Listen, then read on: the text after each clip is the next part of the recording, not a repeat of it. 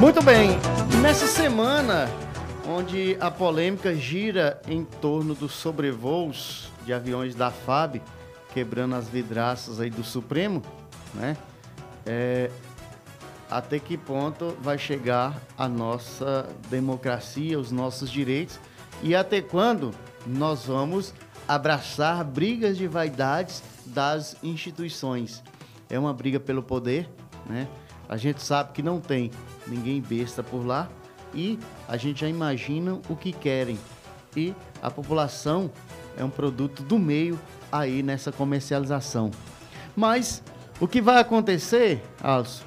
Uma sabatina com Augusto Aras na Comissão de Constituição e Justiça e essas possibilidades aí de participação popular. Cidadãos aí de, todos, de todo o país já podem enviar suas perguntas para a sabatina de Augusto Aras na CCJ, marcada para amanhã, dia 24. Né? Aras está sendo indicado para mais dois anos à frente da Procuradoria-Geral da República. Para enviar questões ou comentários, basta aí que o internauta vá até a página de eventos interativos aí do portal É Cidadania, né?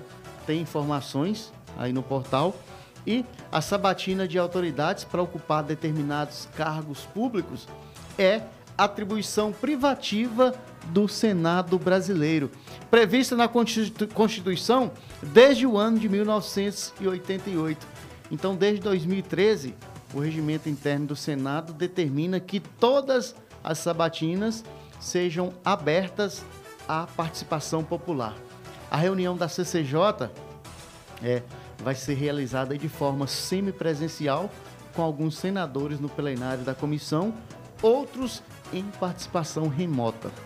Entre os cargos cujos ocupantes precisam passar pela aprovação do Senado estão embaixadores, magistrados, indicados, aí para, é, indicados para tribunais superiores, ministros do Tribunal de Contas da União, indicados aí pelo presidente da República, presidente e diretores do Banco Central, Procurador-Geral da República e diretores de agências reguladoras. Sobre a recondução, é, Aras foi indicada pelo presidente Jair Bolsonaro para ser reconduzido ao cargo de Procurador-Geral da República com mandato para o biênio 2021 a 23. Ele ocupa o posto desde setembro de 2019. Se aprovado na CCJ, o nome de Aras ainda precisa ser confirmado no plenário do Senado. O senador Eduardo Braga, do MDB do Amazonas, é o relator da indicação. É, Antônio Augusto Brandão de Aras nasceu em Salvador, é baiano, em 4 de dezembro de 58, é bacharel em Direito, ingressou no Ministério Público em 1987 tem mestrado em Direito Econômico pela UFBA, a Universidade Federal da Bahia, e doutorado em Direito do Estado pela PUC de São Paulo. Ele atua também como professor universitário. Para você, para o cidadão participar, né, esse evento ele será interativo. Podem ser enviados perguntas e comentários pelo portal É Cidadania que podem ser lidos e respondidos pelos senadores e debatedores ao vivo. O Senado oferece uma declaração de participação que pode ser usada como hora de atividade complementar em curso universitário.